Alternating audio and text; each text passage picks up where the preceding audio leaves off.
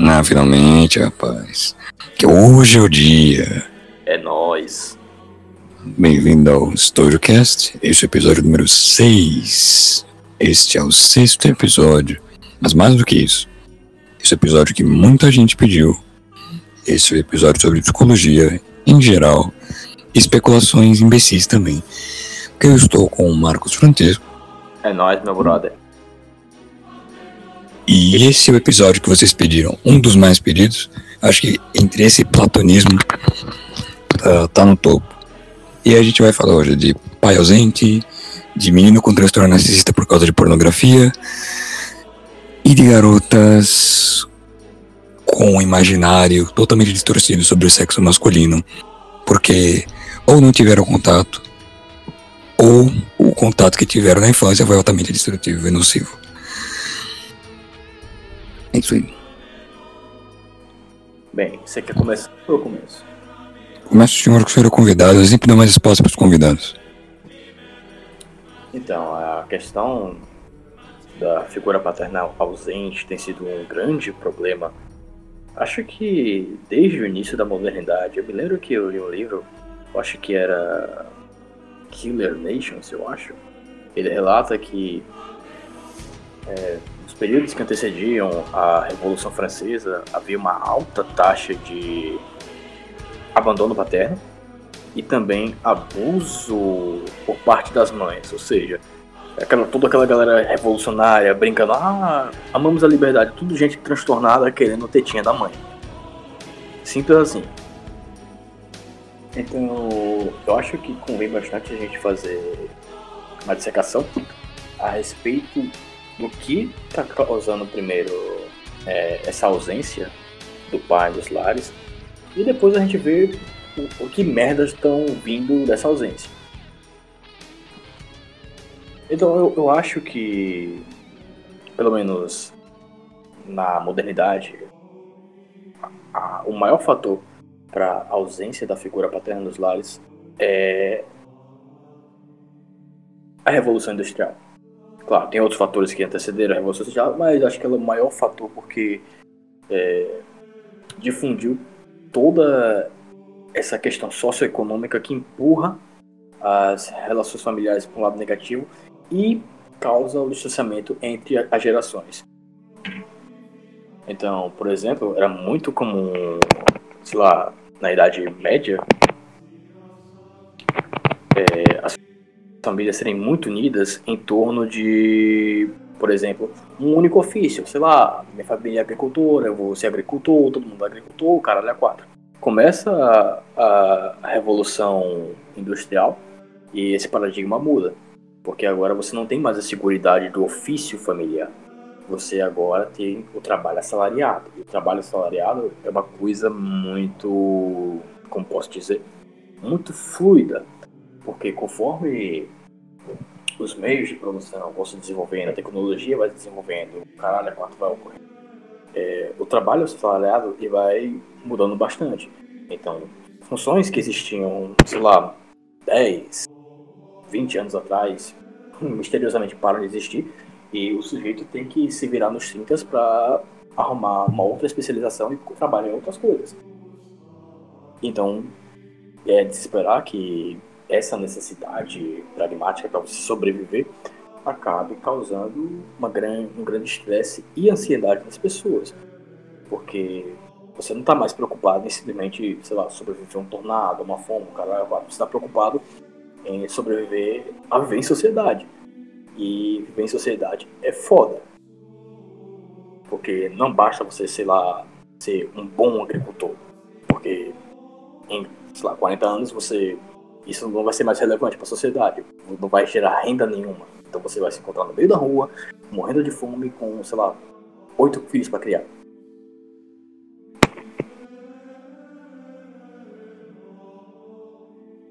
É isso aí. Existem três movimentos que fodem o desenvolvimento familiar na história.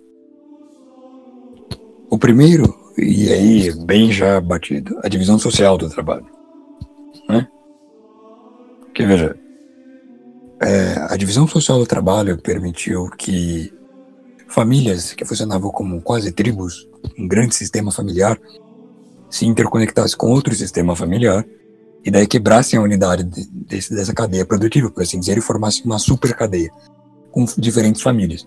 E aí se desfuncionalizou um tanto a estrutura familiar a partir disso. O segundo movimento, ele começa no processo de industrialização.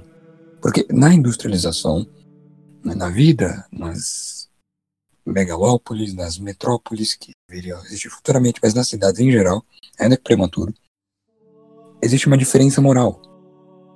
A cidade, ela possui fábricas, possui meios produtivos bem mais complexos que o campo, e esses meios produtivos são regidos por um princípio contratual.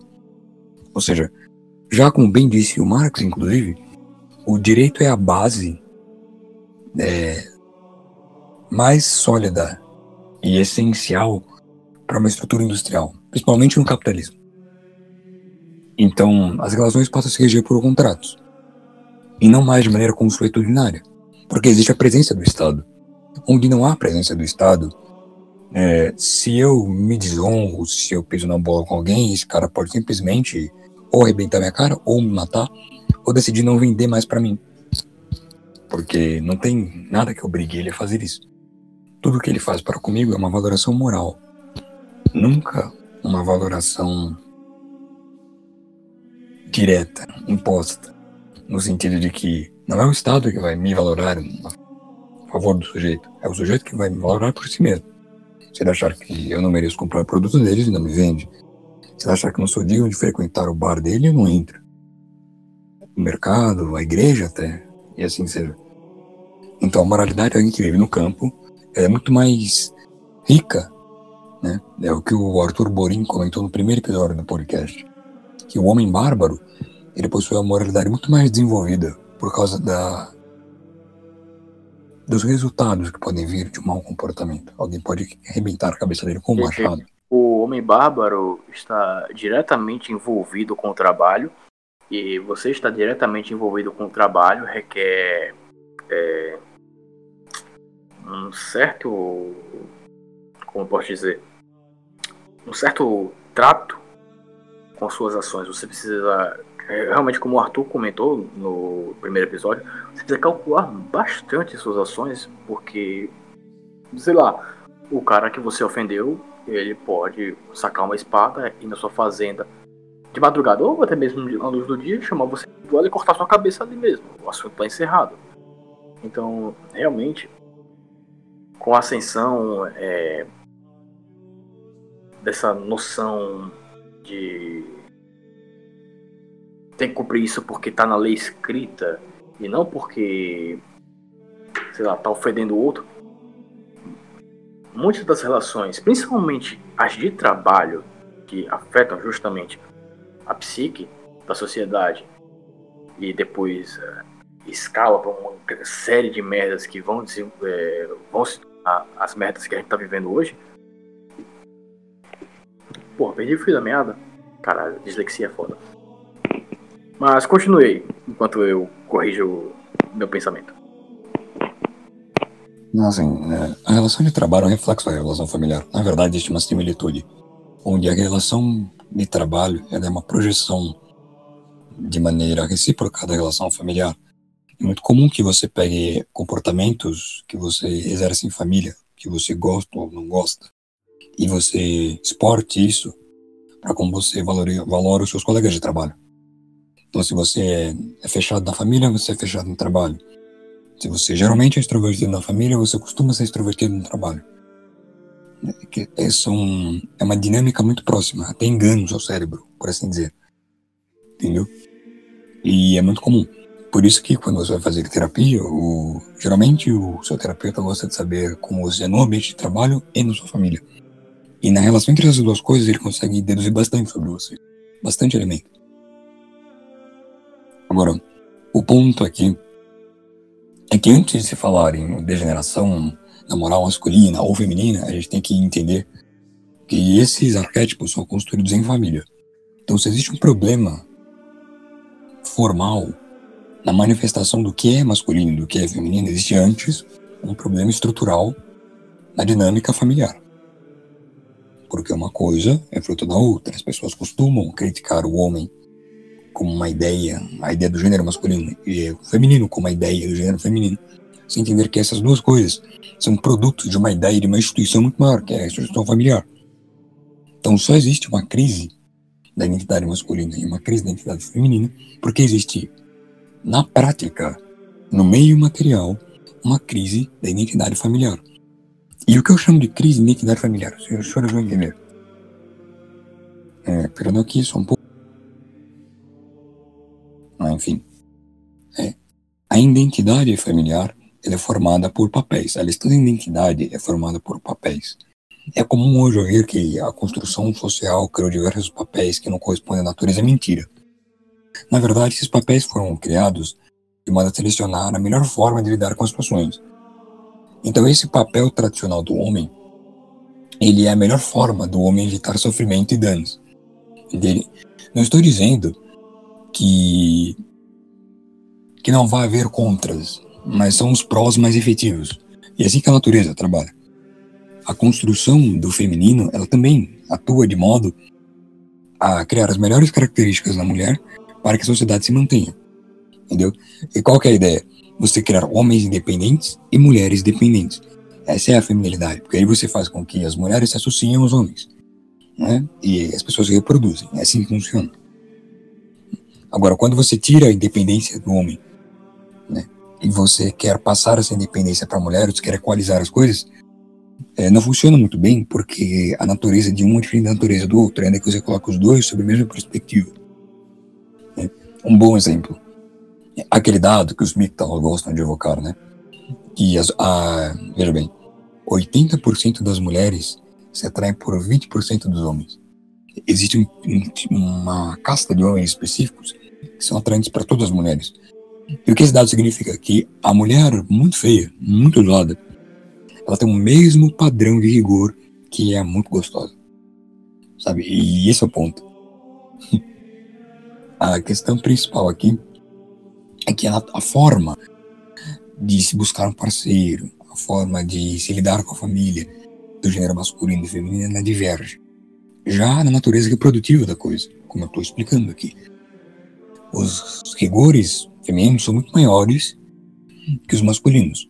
É por isso que o padrão feminino de beleza é muito mais empujado, impulsionado que o padrão masculino de beleza. E o padrão masculino está ligado à atividade social, à atividade do homem em sociedade, por exemplo, ligado ao guerreiro, que é a maior atividade social. Enquanto que a beleza feminina está ligada à familiaridade, à sensualidade e também ao cultivo fraterno, veja que é a ideia de família. Por quê? Porque como a mulher tem um rigor muito maior do que o homem, quando você enforça um padrão feminino de beleza, você faz com que a mulher mediana, ou a mulher que é mais feia, ela veja aquele padrão de beleza e ela reconheça que ela é feia e ela se sujeite a ficar com um cara que também é feio. Se você desconstrói o padrão de beleza, a mulher que é o homúnculo vai achar que é uma beldade. E ela não vai se permitir ficar com um cara medíocre. Ela vai querer o melhor cara. Ela não vai conseguir.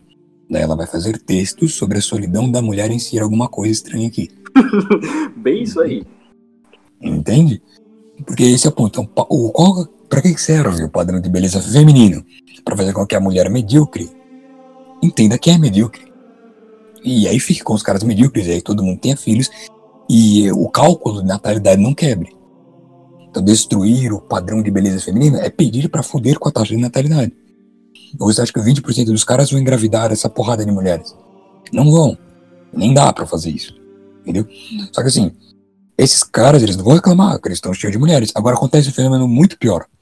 Porque assim, esses caras de 20%, seja por motivos estéticos ou econômicos, esses caras que estão na casta para serem selecionados pelas mulheres, eles possuem uma demanda muito grande em cima deles, por óbvio.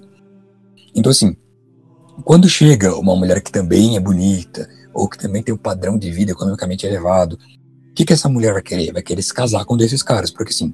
Outra coisa sobre as mulheres. Estatisticamente, mulher não se une com um cara que tem um, um quadro econômico inferior ao dela. Existem exceções? Sim, eu conheço até pessoalmente. né? Mas na maioria das vezes a mulher procura alguém, não que é, ganhe mais do que ela objetivamente, mas que tenha, esteja localizado no mesmo nível de classe social que ela. Então o que acontece? Quando ela vai atrás desses caras, dos 20%, essa mulher que também faz parte dos 20% feminino, rola o seguinte: esse cara não quer saber de namoro. Por quê? Porque ele faz uma simples conta. Ele fala, ou fico com essa menina aqui e namoro com ela, ou eu tenho um farm gigante de mulheres esperando por mim. E hoje com a internet eu não preciso fazer nada, não tenho nem que sair de casa. Eu posto uma foto, vem alguém no meu inbox e eu chamo a garota para minha casa. Se eu posso farmar desse jeito, por que, que eu vou perder meu tempo me amarrando com a garota? Então esses caras, os 20%, eles não querem compromisso nenhum. Quem quer compromisso? Os caras de baixo, os. Porque eles estão tão desesperados para ter alguém que eles aceitam até casamento. Tão louco que eles estão. Entendeu? Só que essas garotas vão querer esses caras medíocres? Não vão. Aí fica esse círculo vicioso. A garota, a garota de alto padrão quer o homem de alto padrão. O homem de alto padrão, diferente da mulher, ele não se importa em se envolver com uma mulher que esteja, vamos dizer, numa casta social mais baixa. Na verdade, ele até prefere. Porque assim, em termos de, de sexo, para esse cara conseguir dormir com a garota que está num nível social, seja de beleza ou financeiramente inferior a ele, é muito mais fácil. É só pagar uma bebida um pouco mais cara, fazer uns elogios idiotas e pronto. Ele conseguiu o que ele queria. Agora, para ele impressionar a garoto que tem o mesmo padrão de vida e consumo que ele, é muito mais difícil, porque ele vai brigar igual para igual. Então, uma bebida cara não vai impressionar ela. O pai dela toma isso no café. Não vai funcionar. Então, o homem prefere a garota aqui numa condição inferior. Tanto mais nova, quanto com uma condição econômica inferior, quanto às vezes até mais feia do que ele. Né? Não muito, mas relativamente, porque aí ele tem um domínio muito maior. É o contrário por da isso, mulher. Por isso que muitos caras, quando pulam a cerca, geralmente com uma mulher muito mais feia que a esposa. Tá conseguindo desmontar a fone, tô velho. Exatamente, filho. Porque quando esses caras pulam a cerca, o que, que eles estão fazendo? Magicamente, eu vou dizer, eles estão pegando aquela mulher chata dos infernos, que só reclama, que fala um monte de merda, que tudo que o cara faz bota defeito, e trocando por uma que, ah, ela é mais feia, mas ela não reclama de porra nenhuma. Se ele quiser tacar fogo na casa, ele taca, ela não fala nada. Por quê? Porque ela é mais feia, né? E assim, anedoticamente, contar uma coisa do tio para vocês. Quando a gente tá muito afim de alguém, assim, muito, a gente admira muito a pessoa, a gente pouco se fode por que ela faz. Se ela chegar em você e falar, ah, eu matei alguém, você fala, ah, que legal, bonita hoje. Foda-se. Só que assim, a mulher é muito pior. A mulher é muito pior. É, quando ela tá muito afim de um rapaz, ela é capaz de esconder um corpo, de matar alguém com ele, de fazer qualquer merda. Entende? Por quê? As que mandam até hoje carta pro maníaco do parque. Literalmente. Exato. É, por quê? Porque assim, os objetivos são diferentes. A mulher busca fortes emoções, não importa onde elas venham. Pode ser um assassino em série, pode ser um grande escritor, pode ser um jogador de futebol, pode ser um combatente veterano de guerra, mas as fortes emoções escravizam as mulheres. Hum? E o homem é escravo do desejo sexual. E esse é o ponto. Agora, é, quando um trabalha com o vício do outro, a relação se mantém. Porque assim, nós não podemos descartar nossos vícios. A gente pode controlar eles no máximo. Faz parte da gente.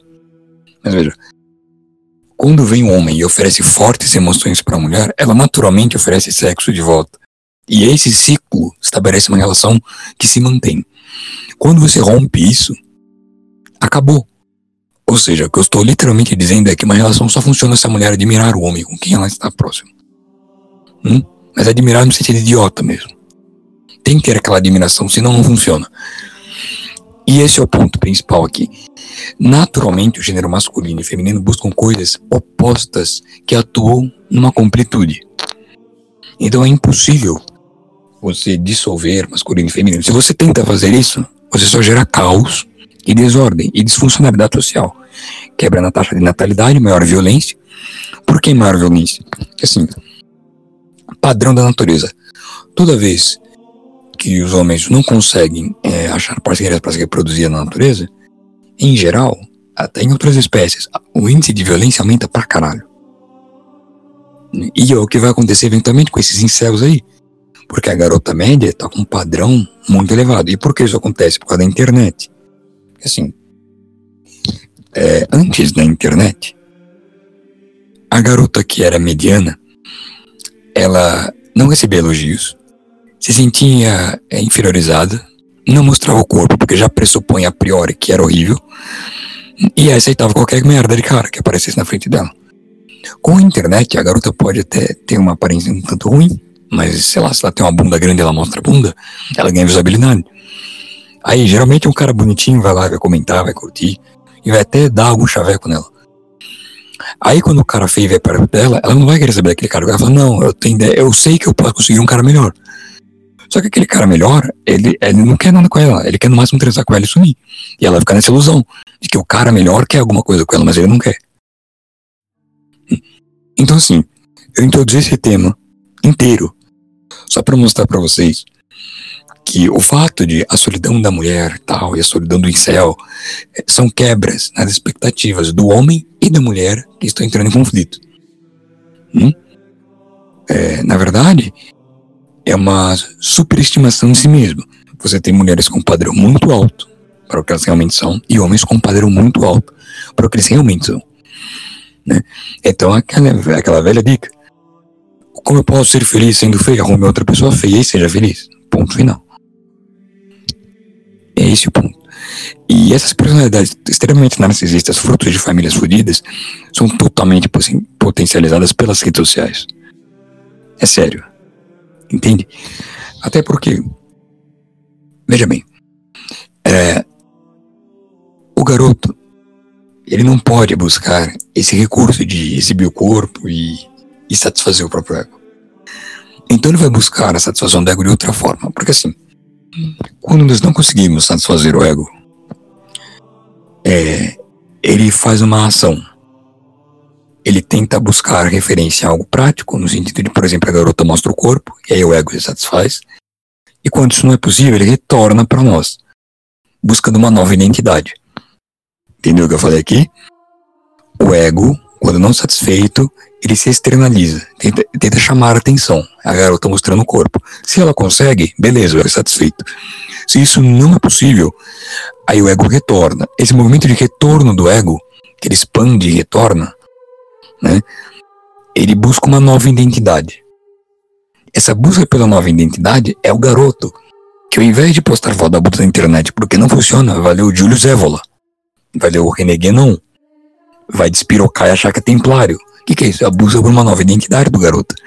Porque ele é o ego não satisfeito. A mulher, que é abastada, é o ego satisfeito. Ela expõe o corpo, satisfaz o ego. Só que assim, nessa pira de buscar uma nova identidade, geralmente esse garoto começa a estudar coisas com maior rigor, entra, por sorte, num meio mais intelectual, começa a controlar o ego por via de conhecimento, e ele tem um aumento qualitativo de quem ele é. E eu, essa pressão sexual que a sociedade faz não tem mais tanto efeito sobre ele, e ele começa a ter uma maior autenticidade. Então existe uma razão, ainda que eventual, ainda que por acaso, mas existe, qualitativa, de como o homem reage com esse isolamento e uma relação negativa de como a mulher age com esse isolamento, que é a superexposição e o consequente transtorno de personalidade narcisista. Só que assim, é, o que contribui para uma personalidade narcisista? Primeiro, antes de tudo, Vamos conceituar o que é narcisismo. Eu tenho um conceito próprio que eu acho muito eficiente. Eu digo que a mente saudável, ela busca se aperfeiçoar. A mente doente busca a perfeição. O narcisista, ele quer ser perfeito. Então, se você critica ele em qualquer coisa, você fere o ego dele diretamente, porque ele não pode ser mal em alguma coisa, já que para ele ele é perfeito. Por isso que todo narcisista tem ego frágil, porque o ego dele é muito grande. É quase igual uma criança que não tem ego definido, então tudo é o ego dela. Enfim, mas qual é o ponto aqui agora? Nós paramos no seguinte ponto.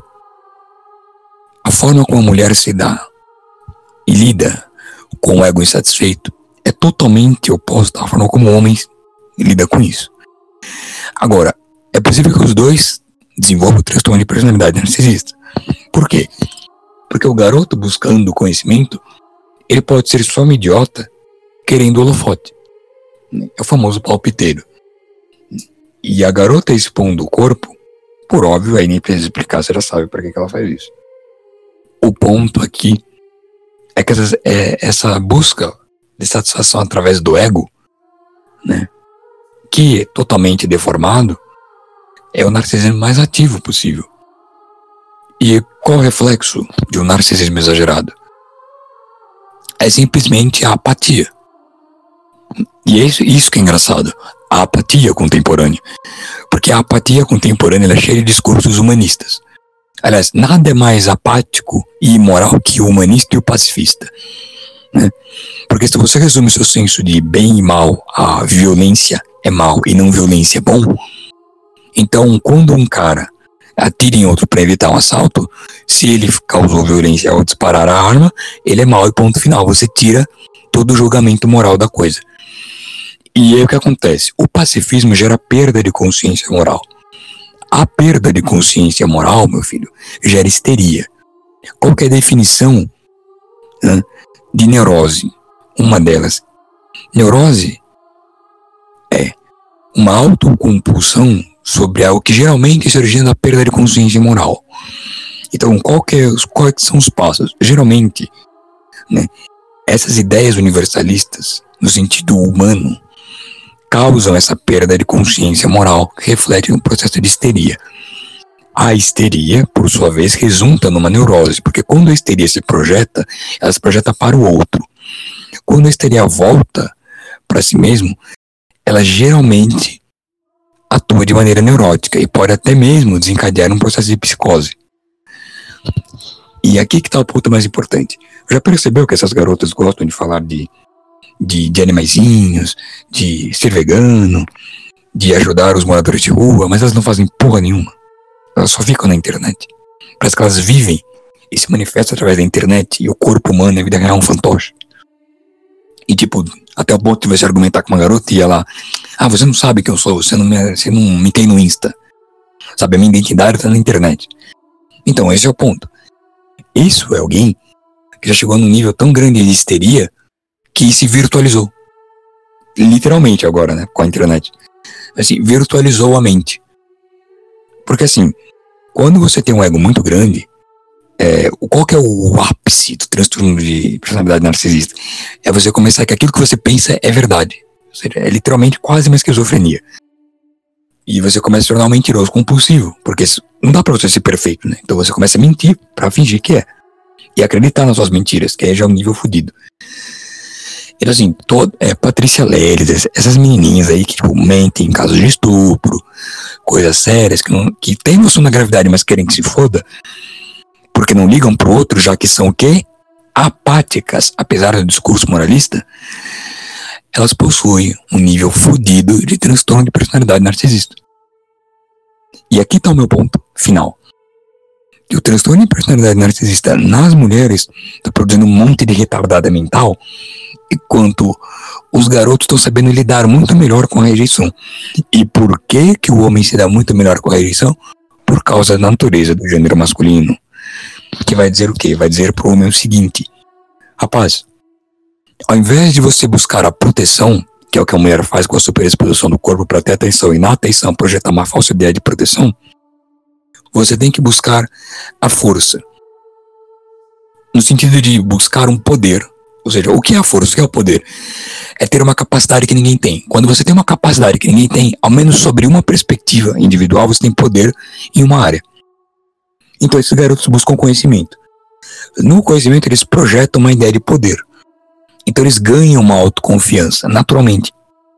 O homem ganha autoconfiança se fudendo, é natural. A mulher não.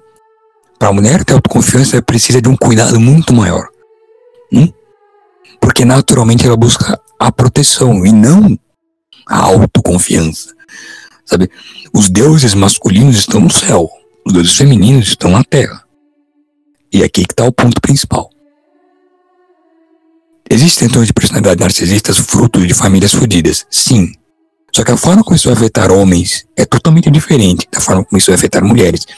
É claro que se você é filho único e assim, você não cresceu tendo contato com os seus pais, para você não existe diferença entre masculino e feminino, porque você sequer sabe como funciona um e outro.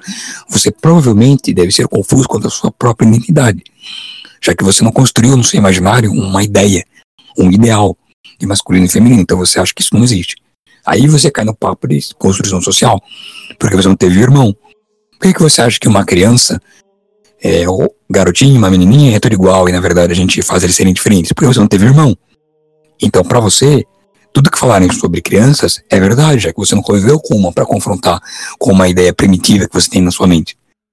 É, então, esse aumento de aceitação de ideias progressistas é só fruto de famílias totalmente autonomizadas com um filho único.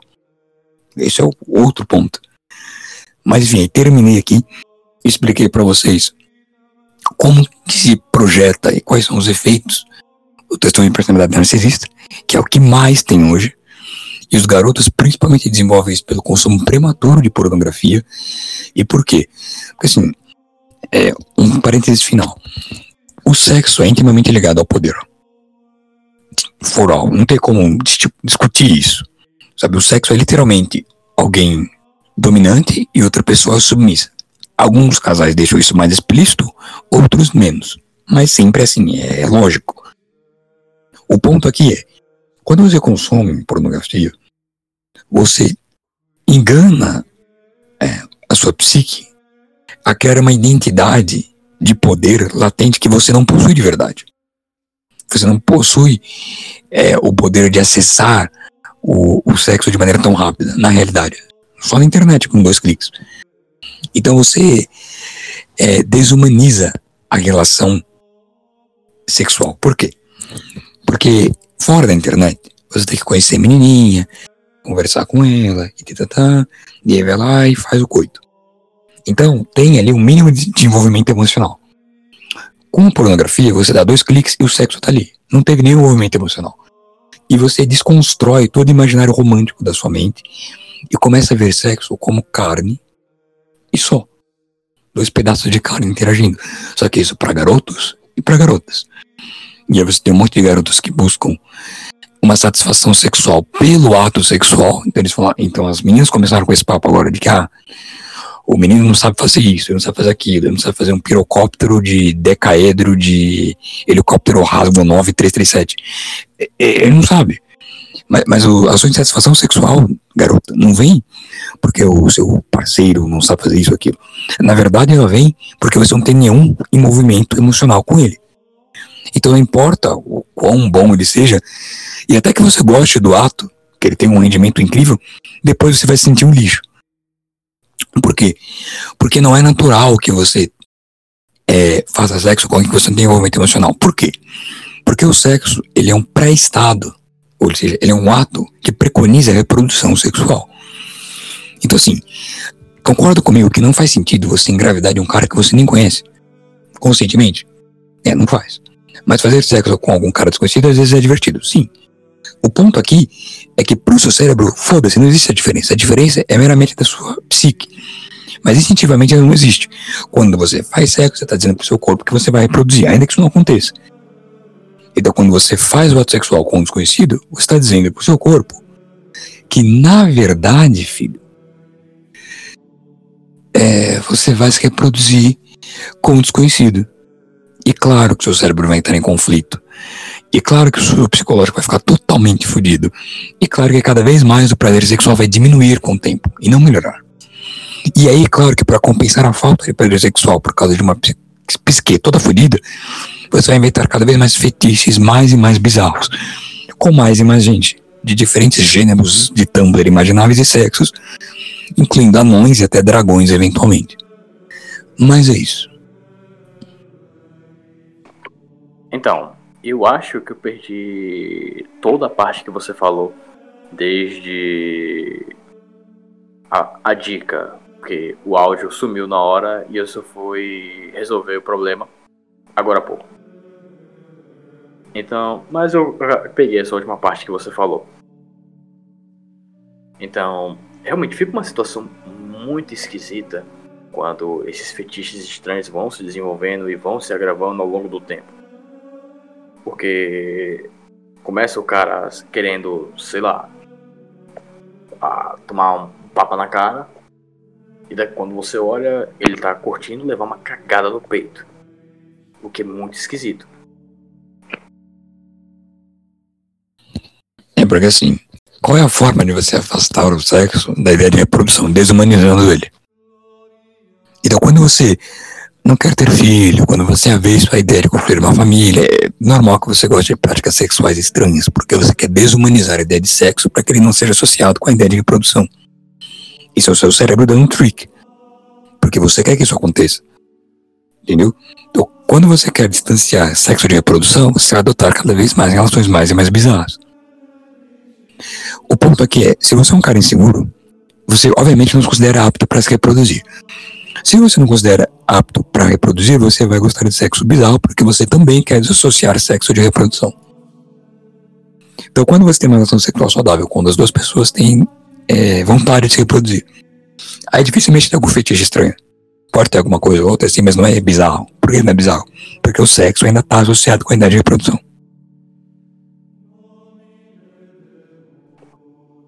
Sim, sim.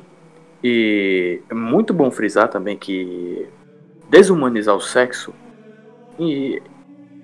é sempre também desumanizar o parceiro sexual. Porque, claro, não tem o sexo se não tiver outra pessoa com que fazer o sexo. Então, na medida que você vai desumanizando o sexo, você vai desumanizando a outra pessoa e aquela relação começa a ficar muito mais esquisita, se não violenta e criminosa.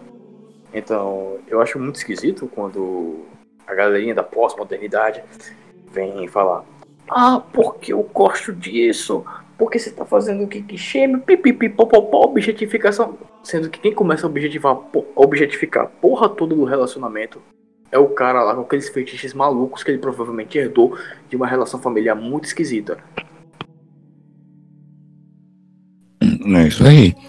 É, não tem como você desumanizar o sexo sem desumanizar o parceiro. Assim, de novo, o pai vai explicar para você que a forma como essa desumanização ocorre para os homens é totalmente diferente de como ocorre para as mulheres. É isso mesmo. O homem, quando ele desumaniza o sexo, ele só vai ficar extremamente violento e provavelmente vai matar a mulher enforcada por asfixia sexual, padrão. Agora, a mulher, quando ela desumaniza o sexo, ela não vai desumanizar só a relação sexual, ela vai desumanizar o parceiro. Então ela vai começar a xingar o cara em público, ela vai começar a tratar o cara como um capacho, mas não no, sentido, no pior sentido possível. Tá? Do tipo. É, deita no chão que eu vou passar em cima. Por que, que existem essas mulheres? Porque elas desumanizaram completamente a relação romântica. E provavelmente têm umas neuroses sexuais intensas. Pois é. De novo, a forma como o masculino lidar com o mesmo problema é diferente do feminino. Mas vocês insistem em falar que não faz diferença. Não faz diferença. Faz uma puta diferença. Tá? Só que assim, eu tenho uma distinção a fazer em forma de minha culpa. Masculino, Até... e feminino, masculino e feminino são essências, tá? É comum assim. Que ah. o fulano. É, diga. Então, ah, como você falou, o masculino tem uma forma bem diferente de lidar com essa questão, até porque, é, biologicamente falando, homens são muito mais ansiosos que mulheres. Então, quando a gente sente muita ansiedade, que é aquela ansiedade é, oriunda daquele desejo inconsciente de regressar à mãe, a gente faz merda. E essa merda geralmente tende à violência. Quando não é com nós mesmos, é com o outro. Então é sempre muito perigoso ficar falando é, nessas formas alternativas de relacionamento e principalmente de sexo totalmente desumanizadas, onde você está tentando dissociar o sexo da sua finalidade reprodutiva e afetiva, o caralho é quatro. Porque de um jeito ou de outro vai alguém tomar no cu naquele relacionamento. E provavelmente alguém vai acabar ser preso ou morto. E assim, por que, que você vê notícias de casais lésbica que cortejaram um menino e mataram ele, tacaram fogo, e lembra cortaram o pênis do moleque lá, ele ficou sangrando até morrer, enfim, por que isso acontece?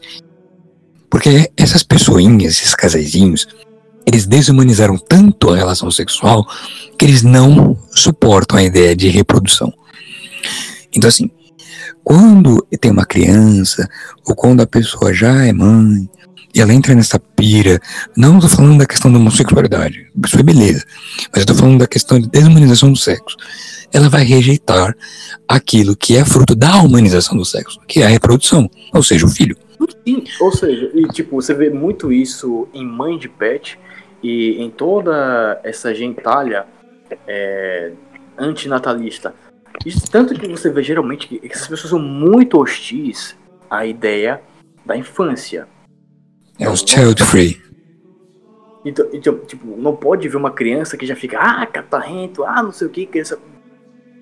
Tudo isso, tipo, é uma versão muito doentia a ideia de reprodução. Porque essas pessoas, por mais que em discurso político, que política hoje em dia é uma forma muito esquisita de terapia que não dá certo.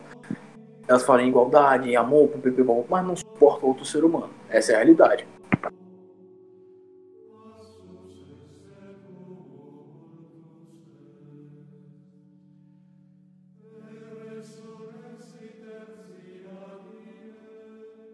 Perdão, eu minimizei aqui apanhei para voltar. Enfim, é, sim, é, essa ideia do, do Francisco aqui é que tinha um texto meu, eu não lembro de quando, que eu escrevo as coisas eu não lembro. Tá? É, eu sei, eu sou uma merda. Mas enfim, é, era um texto que eu dizia que ah, o que, que é a, a militância política para o progressista? O que realmente é, é uma terapia psicológica. Por quê? Esse sujeitinho bonitinho, ele teve uma família fodida, ele teve o paizinho ausente, ele teve uma mãe totalmente narcisista, agressiva e louca. Então, no meio político, ele vai buscar um paternalismo vindo da ideologia. Ou seja, ele vai defender essa ideologia de forma totalmente irracional, porque defender isso é como defender o pai dele. E quando você ataca a ideologia dele, por que, que ele fica tão raivoso e tão mais irracional? Porque você está atacando a família dele. Entendeu? E é por isso, para esses jovens retardados, a militância política é a identidade familiar que eles inventaram, esquizofrenicamente para si mesmos. Né? Então, por que tem tanto jovem militante e burro? Porque esses jovens militantes, meu rapazinho, eles são só pessoas com famílias fodidas que criaram um novo senso de família. Né? E aí tem uma coisa interessante para falar. É, os três agentes correspondentes na construção do imaginário, né? É o pai real, a mãe simbólica e o pai imaginário. Né? Essas três formas de falta, elas produzem a castração. Né? A castração é um ponto importante de vida, é, de vista da, da cura psicológica. Quando você não rompe essas ideias, tipo o pai imaginário, o pai real, a mãe simbólica, é, você ainda é uma criança. Por quê? Eu vou, o tio vai explicar para você. O pai imaginário, né, é o pai ideal, é o pai super-herói, é tipo, é um cara que cuida de você, ou uma ideologia, um grupinho, que dá tudo na sua mão, que dá que resolve todos os seus problemas sem que você precise fazer o mínimo de esforço. Seu pai imaginário. O pai real é aquele que disciplina, que orienta. Se você não rompe o cordão com isso, você ainda vai esperar que alguém vá lá, pegue na sua mãozinha e te oriente. Se você não rompe o pai imaginário, você quer que alguém resolva o seu problema. Se você não rompe o pai real, você quer que alguém pegue na sua mãozinha e faça você resolver o problema, quase que resolvendo por você. E se você não rompe a mãe simbólica, você vai acreditar que tudo que acontece na sua vida se remete a você, porque o que tudo acontece na vida da sua mãe se remete a você. Então, se isso a sua vida é sua mãe, por assim dizer, tudo que acontece na sua vida se remete a você. Aí você vai achar que o quê? Verdade quando a sua amiguinha posta um textinho na internet, não tem nada a ver com você, tem a ver com o porteiro do prédio dela que não deixou ela entrar bêbada de madrugada, você vai achar que é indireto para você. Você vai achar que tudo é indireto para você, porque você é uma merda de pessoa que nunca rompeu a mãe simbólica. Sem essas castrações, esses rompimentos, você está completamente fodido. Por quê? Porque você vai perverter o outro por essas três imagens né? E aí que vem uma questão interessante. É, não, eu, vou, eu, não sei se está certo o que eu vou citar agora, mas foda-se, que quem está ouvindo deve saber muito menos do que eu. Então, assim, Euclides, se eu não me engano, nesse livro do Lacan, é onde ele argumenta que o desejo é metonimia da falta do ser, que é o manque être francês. Ok. É, o que é a falta do ser? A falta do ser é a volta desse rompimento. Quando não há esse rompimento, essa castração com esses três elementos, é, não existe daí, meu rapaz, o ser formado. Porque o que é o ser lacaniano? O ser lacaniano é uma constituição de elemento definitivo entre o eu e outro. Quando você não rompe com essas imagens, você não construi uma unidade conceitual entre eu e outro, que é o ser. Então, assim, meu rapaz, quando você não faz isso, é, você começa a confundir o eu com o outro. Então, as pessoas têm que gostar do que você gosta, senão você quer matar todo mundo, você quer se esfaquear, você quer fazer automutilação, você quer botar um bebê na panela fervendo água e matar o moleque, porque ele chorou, porque ele não é você. É, é isso que acontece. Entendeu? Então rompa com essas três imagens e você vai constituir um ser conceitual, não filosófico. Né? E aí, com a imagem do eu e do outro, vai ocorrer o processo de diferenciação. E aí é uma pessoa saudável, inicialmente. Ela pode se fuder depois. Né? E assim, é, a atenção sexual, no geral, ela nasce entre o ser e o ter. O ser é essa definição que eu dei do ponto fundacional entre o eu e o outro. Você entende de onde eles vêm? Né? E o ter, é, aqui não é o sentido de conseguir alguma coisa. O ter aqui é no sentido de conviver com a coisa. Você não precisa nem ter ela, mas conviver com ela já te faz ter nesse sentido conceitual. Então, assim, é quando você convive com alguma coisa, né, e a sua forma de conceber o eu e o outro tá ligada a essas coisas que você tem, tipo, o ter determina o ser e vice-versa, é, você forma seus desejos mais ou menos por ali. Mais em específico, a tensão sexual, o desejo sexual, ele se forma quando o ser está sendo constituído e o ter afeta ele. Ou, pegando o conceito freudiano, na transtorno de disposição polimórfica, se eu não me engano, é esse o nomezinho palavrão. Mas ele vai dizer assim, Freud, que os impulsos sexuais que tua persona sofre na infância geram seus fetiches na fase adulta. Totalmente. E pode ser qualquer estímulo, tá? Você pode ver novela, então um casal lá fazendo uma putaria lá e você tem um estímulo sexual quando você é criança. Quando você fica adulto, provavelmente aquilo vai ser um fetiche. Pode ser é, expandido pela sua personalidade ou pode ser reprimido e repassar meio batido. Você se cura sem perceber, por assim dizer. Mas o meu ponto aqui é. E educação sexual, como proposto é, pelo meio progressista, é algo muito perturbado completamente burro. Porque você está colocando. Eu digo, digo. Porque já mete no imaginário da criança coisas que potencialmente vão gerar um estímulo sexual. A criança não vai entender aquele caralho. E quando crescer, vai estar tá lá com um fetiche muito esquisito, bizarro. Ou pior, ela pode cometer atos de estupro com 12 anos de idade, meu rapaz, porque o que tem de criança hoje, estatisticamente, aqui a mídia tem que esconder de todo jeito, praticando atos de estupro porque foi exposta a sexo de maneira muito prematura, principalmente por causa de músicas de funk carioca, é estrondoso. Entendeu? E aqui vai o meu ponto. Mais um. É, quando o ter afeta o ser, existe a perturbação. A perturbação gera um fenômeno chamado mal-estar. O que é o mal-estar? O mal-estar é quando o seu eu não bate com o outro nem fodendo. Que assim, a primeiro momento, o eu se define pelo outro, correto. Mas vamos supor que, ok, o seu eu foi constituído pelo outro, e tá ali o eu bonitinho, eu sou o lugar que eu convivo, as pessoas que eu convivo, tudo bonitinho. Só que aí você começa a deformar tanto o seu eu que ele se desconecta do outro. Aí é o mal-estar. A sensação de mal-estar, que é essa indefinição, né, ela gera, além de uma perturbação sexual fodida, uma crise de identidade, entendeu? E o que é essa crise de identidade?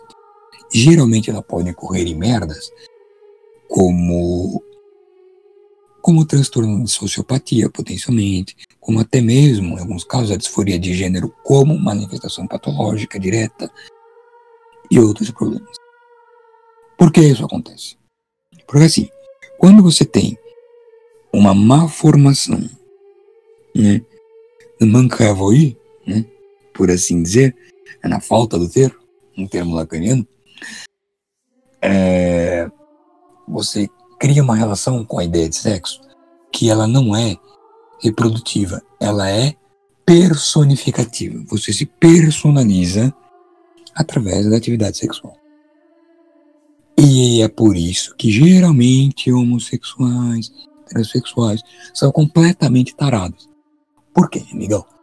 Porque eles perverteram a própria identidade através da atividade sexual.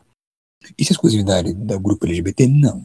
Tem uma porrada de moleque que gosta de garotas que sofre do mesmo problema. Que ele só consegue é, ter envolvimento com uma pessoa sentimentalmente depois que ele fez a relação sexual e não antes, porque a identidade dele se consome através do sexo. Então ficar com o fuckboy lá, querendo o tempo todo dormir com a garota, quando ele dorme, aí só depois ele se interessa por conhecer ela. Por que ele inverte todo o processo? Porque ele fixou a identidade dele na realização sexual. Ele e teve uma malformação entre o ter e o ser. Diga. Geralmente isso vai dar uma merda do caralho, porque ele vai praticar o ato sexual precocemente antes de conhecer o caráter da outra pessoa, então vai estar sujeito a muita merda. Por exemplo, se a mina tiver algum transtorno ainda pior que o dele, ele vai entrar num relacionamento abusivo. E isso serve também pra garota, que parece que virou moda depois da revolução sexual, feminismo do caralho a quatro, fica repetindo, ah, não, não tem nada de errado em transar no primeiro encontro. Cara, você transar no primeiro encontro é você sujeitar um monte de coisas que teria evitado se esperasse, sei lá, um ano. Exato. Cara, assim, pode ser que você faça isso não de nada e o cara seja muito legal? Pode, mas é um risco do caralho. Assim, sendo franco. Tá? Eu não vou ser também piegas e dizer, não, você não pode. Não, se você quiser, você pode, mas sabe que isso é um risco. Tá? E assim, como hoje as pessoas estão cada vez mais imorais, nada virtuosas, maldosas e burras, eu acho que o risco é muito maior. Porque assim, se você está numa sociedade mentalmente saudável e você fala assim, ah, eu vou dormir com a pessoa que eu saí porque eu confio em todo mundo, daqui, desse lugar, pessoa legal, é uma coisa. Hoje só tem filha da puta. Então, quando você se expõe à atividade sexual de primeira mão, é, aí fica foda. Porque você está se expondo num risco fodido. Entendeu? E você fala, ah, mas eu consigo fazer o sexo sem me pegar a pessoa. Tá, você pode até dizer isso conscientemente. Mas inconscientemente, Sempre que você fizer atividade sexual, isso vai se relacionar com as suas formas de afeto. E se depois você descobrir que essa pessoa é um lixo e você dormiu com ela, você vai, no mínimo, se sentir muito sujo. Isso vai te afetar. Muito ou pouco, mas vai te afetar.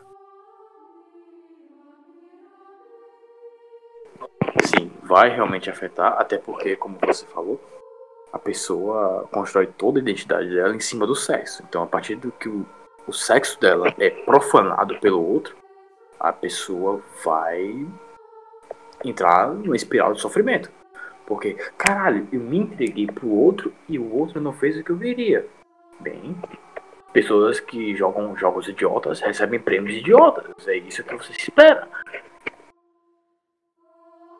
Não, não, quando você abre sua quando você tem uma identidade sexual e você abre o sexo livre para uma pessoa desconhecida e essa pessoa é uma merda, você está deixando que a pessoa destrua a sua identidade, destruindo o ato sexual. Então é por isso que quando essas garotas passam por relacionamentos fodidos, ou muitos abusos, elas deixam que isso mude a personalidade delas. E geralmente de maneira negativa. E por que isso acontece? porque elas tiveram uma má formação entre o ser e o ter. E ficaram tudo lascadas. Assim, existem duas desgraças na formação do desejo contemporâneo: ou materialismo ou hipersexualidade. E, e todo mundo assim hoje, tá? É binário. Ou o cara é materialista, que é espírito burguês, ou ele é hipersexual, que também é espírito burguês. E aí que tá o problema. Porque o certo é você fixar a sua identidade em coisas transcendentes. Hum. E não em desejo. Hum. Porque assim, desejo é uma coisa tão passageira, tão idiota fazer isso. Vocês não têm ideia. O seu desejo, ele muda de acordo com o que você comeu no café da manhã, pra você ter uma ideia. Você vai fixar a sua identidade nisso. Você não vai permitir nem que seus desejos mudem ao nível de angústia que você está gerando para si mesmo. Enquanto de porra ela consegue armazenar no cu. É claro que isso vai dar uma merda muito fodida em algum momento. E a pessoa, no mínimo, no mínimo, vai começar a pensar em se matar. Como um certo grupo de pessoas aí, que 40% é taxa de suicídio. É, então. Mas o pessoal gosta de dizer que ah, é porque a sociedade não aceita o, o sexo livre ou a diferença da identidade de gênero. Eu até concordo que existe um, uma certa repulsa e, e um debate disso muito piegas e pouco concreto. Mas então, eu vou trazer o debate concreto e você vai entender. O debate concreto é o seguinte: esses casos de formação da sexualidade, eles podem ser ora patológicos, ou seja, tanto patológicos quanto outrora é, neurológicos. A determinação da sexualidade, ela pode ter uma predisposição neural, neuroquímica, sendo mais específico, ou não. Então, assim, dá para dizer que todo caso de, de divergência sexual, ele é uma condição patológica da psique? Não. Mas alguns vão ser, sim. Então dá para porque fica o pessoal discutindo e fala, não, isso é tudo louco da cabeça. E outro pessoal discutindo, não, isso é tudo normal. E não é. Sabe? É, essas diferenças no comportamento sexual elas podem ser patológicas ou podem ser pré-determinadas, não tem o que fazer. Só que o pré-determinado, ele convive com isso de forma muito mais saudável que o patológico, porque já nasceu assim, entendeu? Assim, existem casos onde não há é, suicídio, não há uma vida desregrada, que se arruma um emprego, que se vira CEO de uma empresa, que abre um negócio, né? e se empreende, tem uma vida saudável, tem mas são os casos mais excepcionais, porque geralmente são os casos que estão associados com esse, entre aspas, transtorno, porque aí não é transtorno, essa diferenciação na formação neural. É mais uma, se você quiser chamar, mas é muito idiota falar isso, é uma mutação. Mas é isso, entendeu? Então, essa é a forma real de se discutir isso. E o ponto aqui é fixar sua identidade nos seus desejos, seja no consumo, que é materialista, seja no sexo, que é o, o hipersexual, o hipergâmico, né, que é o termo mais, bem mais é, em moda agora, o hipergâmico, é isso, entendeu? É, as pessoas acham que, se, porque assim, o distanciamento é a forma da, da repressão. Quando a gente não consegue lidar com um problema, a gente reprime ele que, como é que a gente reprime algo? A gente se afasta. Como a gente se afasta buscando o oposto. Se quando a gente consegue lidar com a ideia de ter um casamentinho, de ter uma vidinha bonitinha, da monogamia, a gente vai buscar o oposto para que a monogamia seja reprimida na nossa mente. Ou seja, a gente vai buscar a poligamia? Não, nem isso. A gente vai buscar a hipergamia, que é uma porrada de parceiros sexuais um atrás do outro, para nos afastar cada vez mais da ideia de monogamia e alimentar a ideia de lobo solitário e de autossuficiente, que ninguém é de verdade. Mas o ponto aqui é, já percebeu que o mercado sempre, sempre impulsiona a ideia da mulher independente com a hipergamia? A mulher independente não é só a mulher que trabalha, ela é uma mulher que trabalha e sai com um de caras. Por quê? Aquele, aquele é, ditado muito usado pelas feministas nas interwebs. Seja uma puta, mas seja uma puta formada. Ou seja, pro mercado não interessa se você é uma vagabunda que contraiu DST e teve experiências sexuais durante a infância que não deveria ter. O que interessa é que você seja formada e trabalhe feito uma escrava.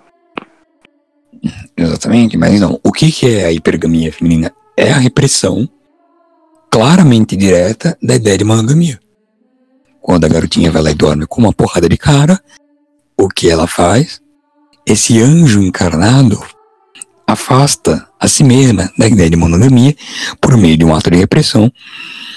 E é assim, ela vai começar a sentir um vazio, ela vai começar, quando mais velha, a sentir muito triste, pensar em suicídio, mas ela vai achar que isso acontece por causa da sociedade machista. Ela nunca vai entender que é por causa da monogamia. Por quê? Porque ela já reprimiu essa ideia na mente dela. Essa ideia não existe mais.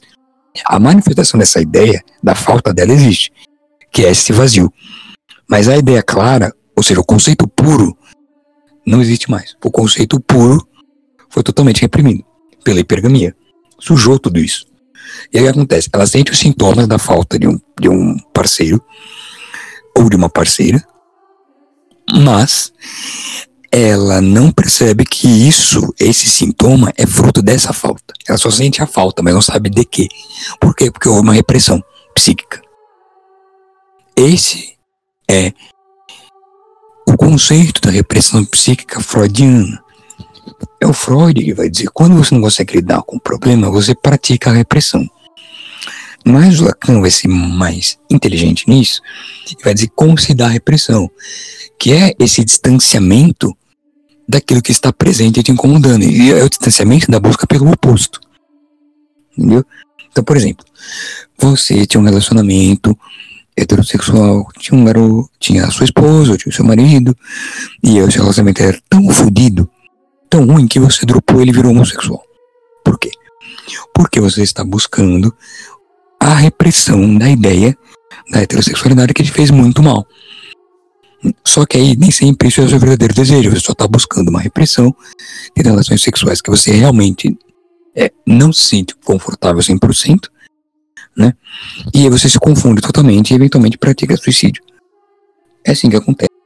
Basicamente, é vida real. basicamente boa parte dos homossexuais evangélicos que procuram tratamento psicológico. Aí vem o psicólogo contemporâneo, cheio, com, com cheio de ideologia, e fala, não, cara, não é que você tem um problema psicológico que esteja se refletindo na sua sexualidade. É porque essa é sua sexualidade de fato. Você tem que se entregar a isso. Você tem que ser isso. E quanto mais o cara tenta ser aquilo, mais ele toma no cu, porque ele não é realmente aquilo.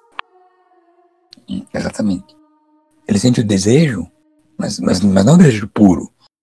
Não é o fato. Né? É, o amor que ele sente ali não é um eros genuíno. É só um apetite. Né? É destrutivo. O desejo é positivo, o apetite é destrutivo. Voltamos aos termos antigos. Né? Então, assim, na sina de fugir do que lhe afligiu, ele caminha para o contrário, mas o contrário não é o caminho que ele deseja, ele deseja o próprio caminho. Isso acontece com várias relações. Né? É, por exemplo, é, o marido que se fodeu tanto com a esposa que ele se aproxima da filha, mas ele projeta a filha na esposa e eventualmente pratica abuso sexual e pedofilia. Por quê? Porque ele está praticando uma forma de repressão psíquica. Entendeu?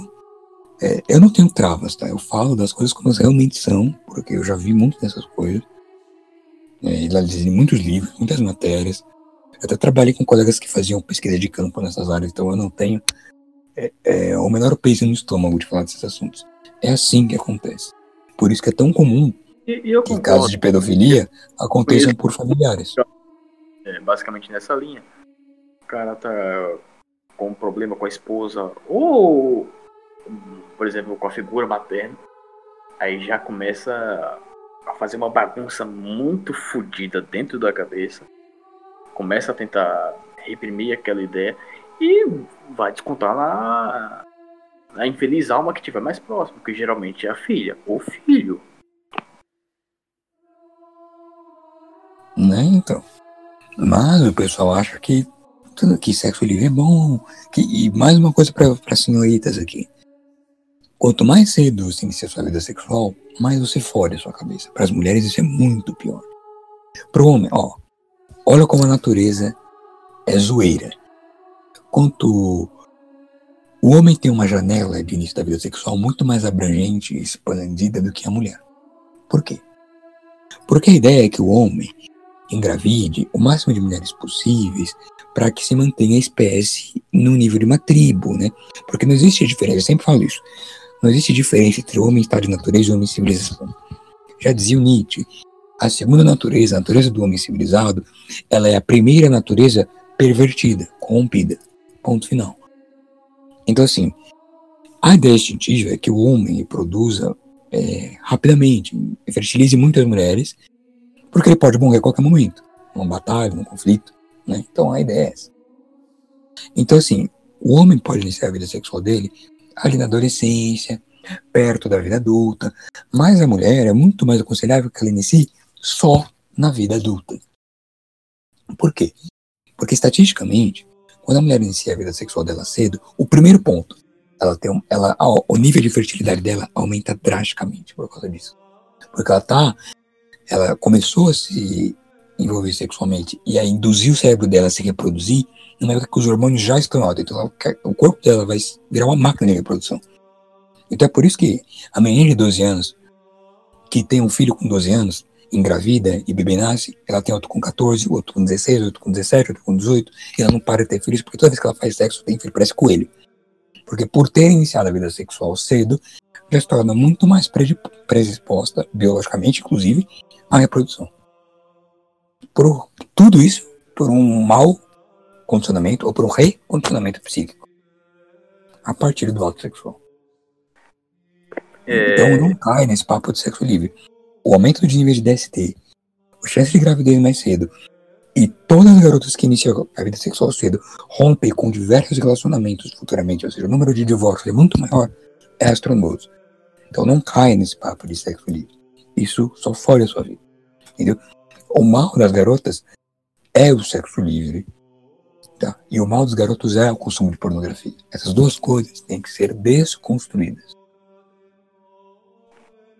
É, falando aí é, das diferenças é, do início da vida sexual.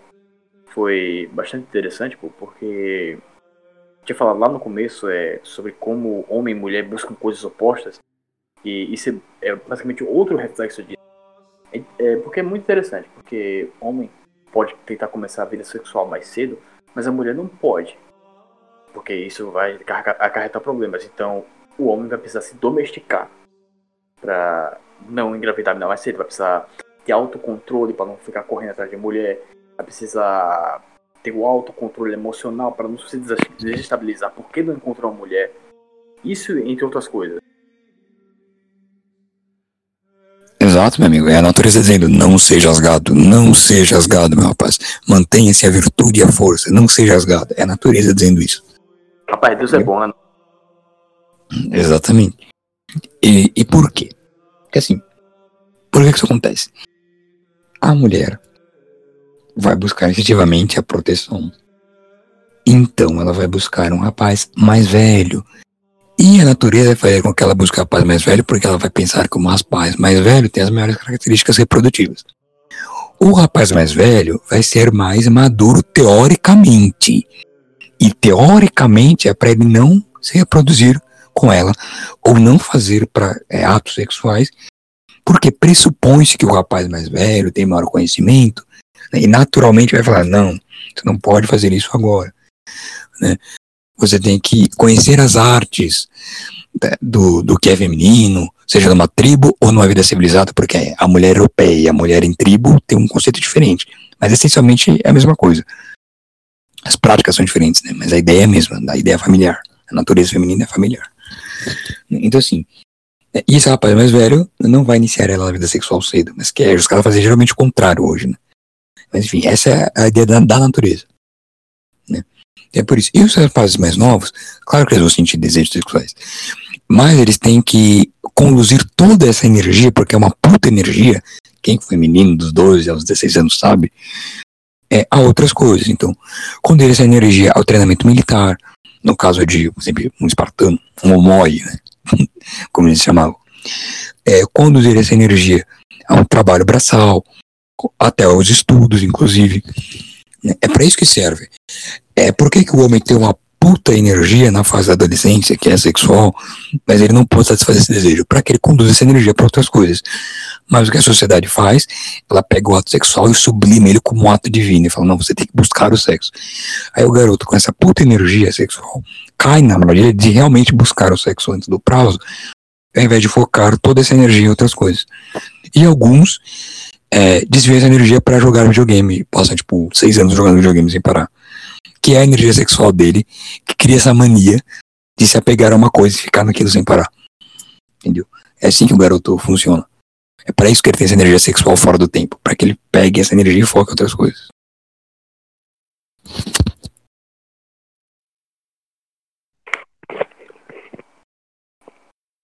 Aí vem a modernidade e diz: pô, pegue toda essa energia e faça coisas completamente improdutivas que vão destruir você e outras pessoas no futuro. Aí tá lá o sujeito, como você disse, jogando videogame praticamente o tempo todo. Ele cresce, não sai debaixo da asa da mãe e espera que as mulheres fora do meio familiar sejam compreensivas e o tratem com o mesmo carinho que a mãe não vai tocar o, o barco assim, né, filhote? É, amigão, aí a gente começa a entrar no, começo da conversinha que a gente estava tendo aqui, rapaz. Que é o seguinte, o tio vai falar pra você. É, esses rapazes, né, eles não romperam com a imagem da mãe simbólica. Eles nem com o pai real. Porque eles não sabem ter disciplina e eles projetam a mãe nas outras mulheres. Então é literalmente isso. No máximo eles romperam com um pai imaginário. Às vezes nem isso, às vezes eles, eles são infantis e querem ser heróis ainda. Mas se eles romperam com um pai imaginário só, e ainda tem a imagem do pai real de maneira totalmente imatura, e da mãe simbólica de maneira totalmente imatura, é, eles vão, em razão do pai, né, é, real, não ter disciplina nenhuma, ou seja, não arruma a porra do quarto, é, caga e deixa a merda da roupa suja em cima da pia, é, não rompeu com o pai real.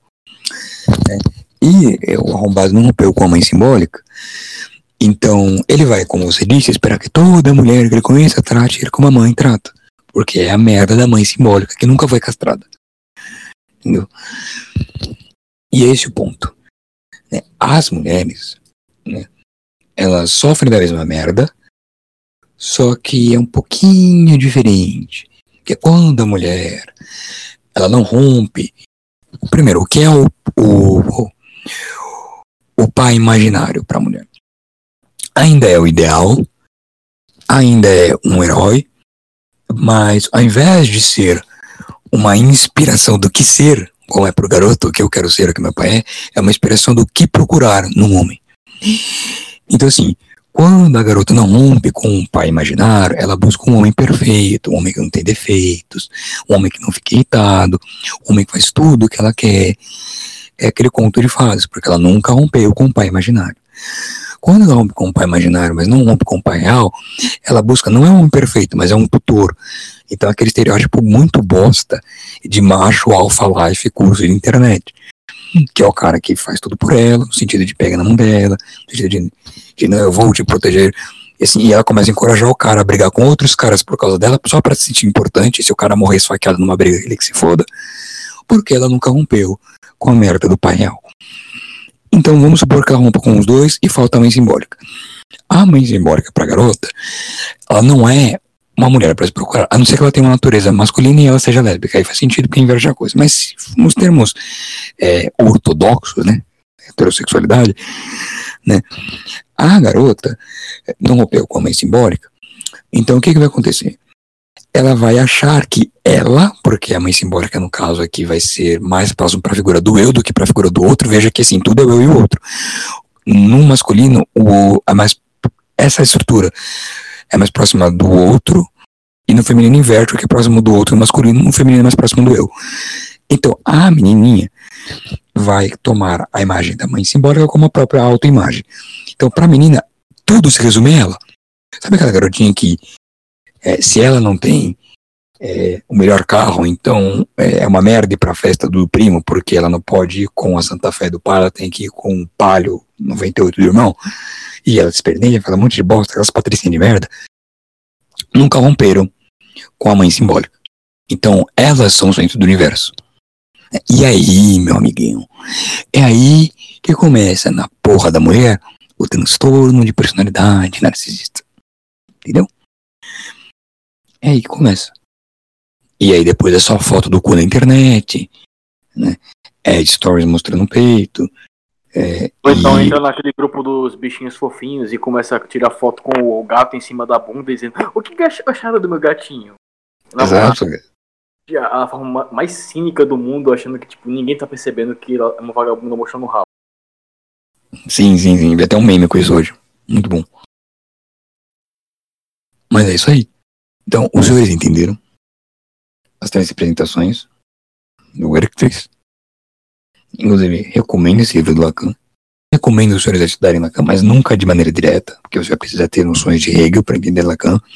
Apesar que o Lacan não vai usar da filosofia hegeliana diretamente, mas ele vai usar de toda a terminologia hegeliana. Porque o Lacan, assim como Marx importou o sistema hegeliano para o materialismo, o Lacan vai importar o sistema hegeliano para a psicanálise. Então, assim, se você não entende os conceitos hegelianos, você não vai entender porra nenhuma da linguagem do Lacan. Então, é preferível que você comece lendo Freud e Jung de começo, principalmente Jung. Porque essas, teorias, essas teoriazinhas que eu dei de arquétipos, mas não de arquétipos como eu dei aqui, é, imaginários, mas de arquétipos mais concretos, mais scriptados. É o Jung que vai dar isso. Então é importante ler Carl Jung, é importante ler o Freud, mas por último deixa o Lacan. Sempre por último, porque ele vai ser bem mais difícil. E esse aqui é o meu ponto.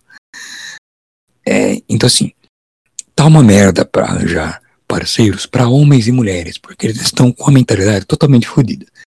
E estão querendo foder mais ainda as crianças, sexualizando elas. Que é geralmente o que esses grupos LGBT fazem, tipo, é, drag queen de criança. Porque assim, qual o problema do. Primeiro que dificilmente é uma. é um. é um travestir é, formal. É sempre é um travestir abusado, sexualizado. Só falta lingerie. Entendeu? Então isso já é uma merda, porque não basta você, antes de se formar o masculino e feminino na mente da criança, fazer ela ser feminina ou ser masculina sem que isso sequer exista para ela. Ela só sente atração por pessoas, porque ela, por uma questão ideal de beleza, acha pessoas bonitas.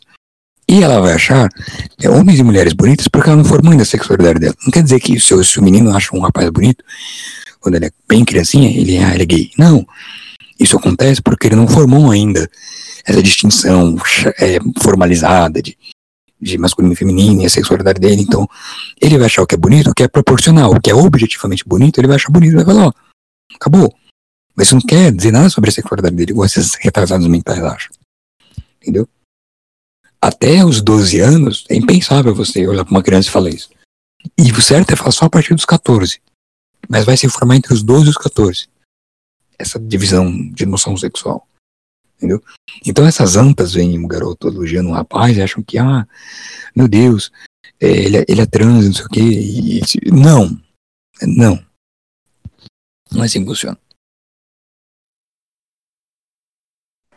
E muito frequentemente essa educação sexual que querem passar é literalmente só técnica de posições para você trepar, como colocar camisinha e outras coisas que não ensinam realmente a moralidade do ato sexual, como, quando e por que ter o ato sexual.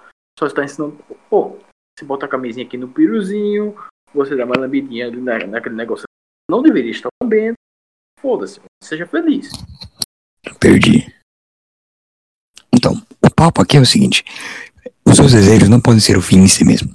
Você não pode tomar o consumo material como uma finalidade. Você não pode tomar o desejo sexual como uma finalidade.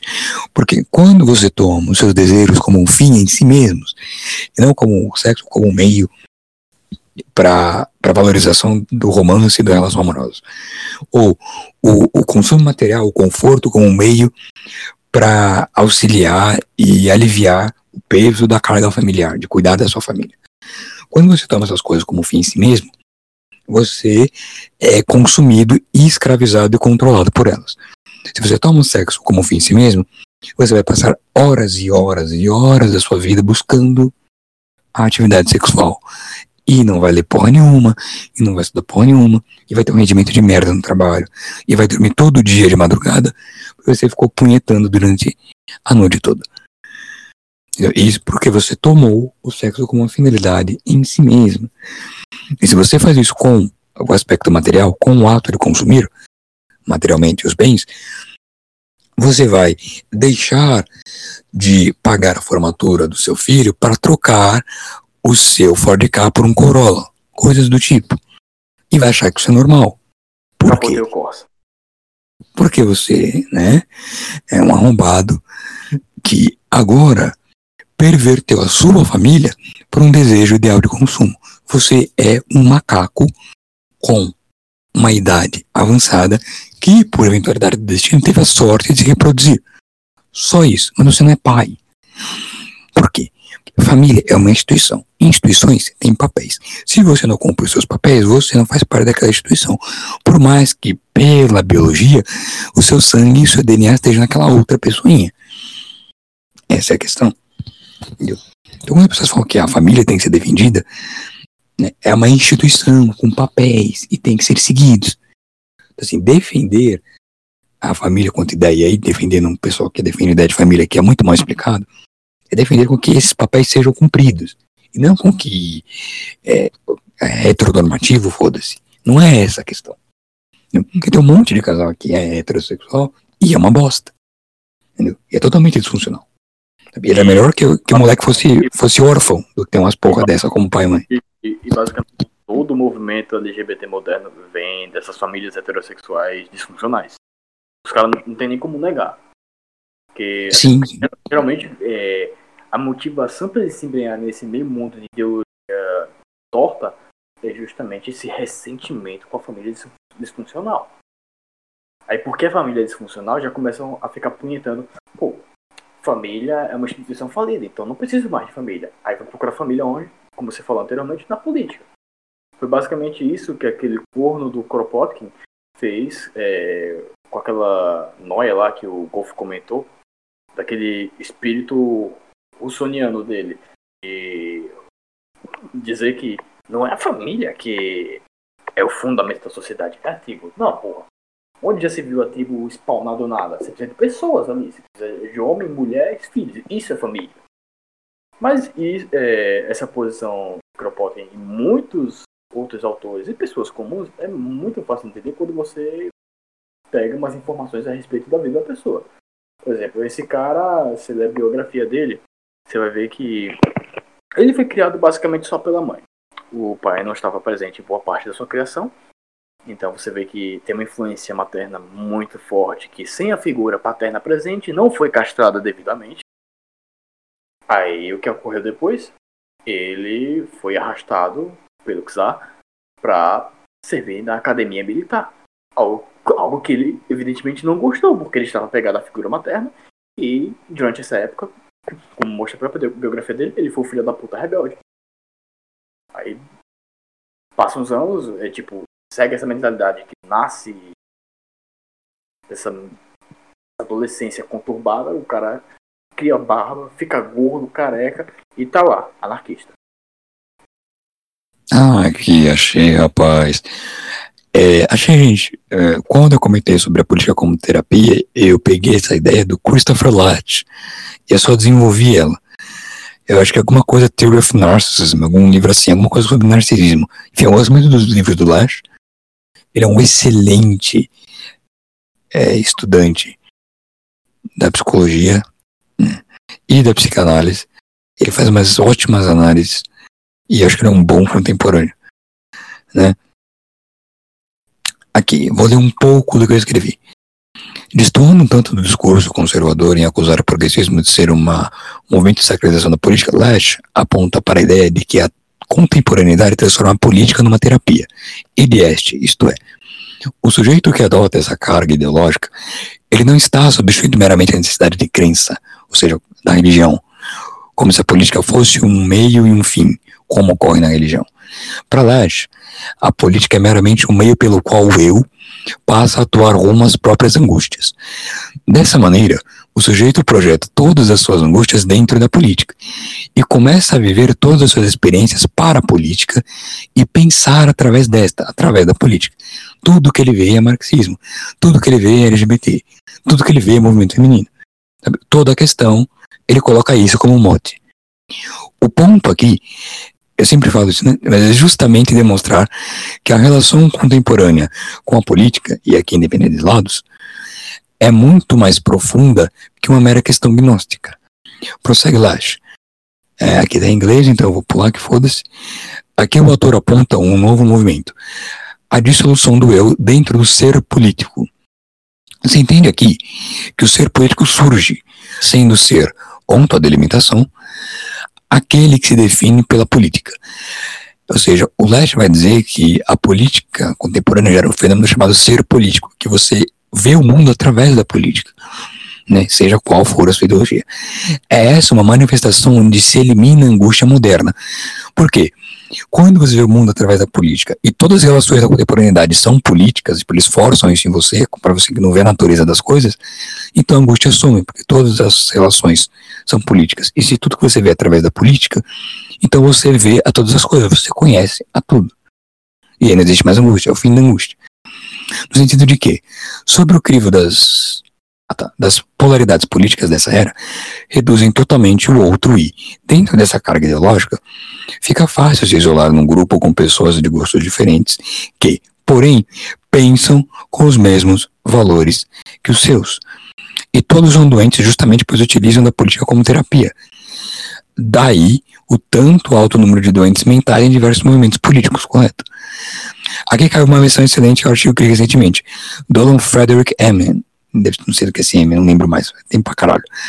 Political Action and Conditions, de Arendt and Lacan, on the Center the Subject. Aqui, se eu, não, se eu me lembro bem, o Dolan Frederick está mostrando o ato político infringindo no inconsciente.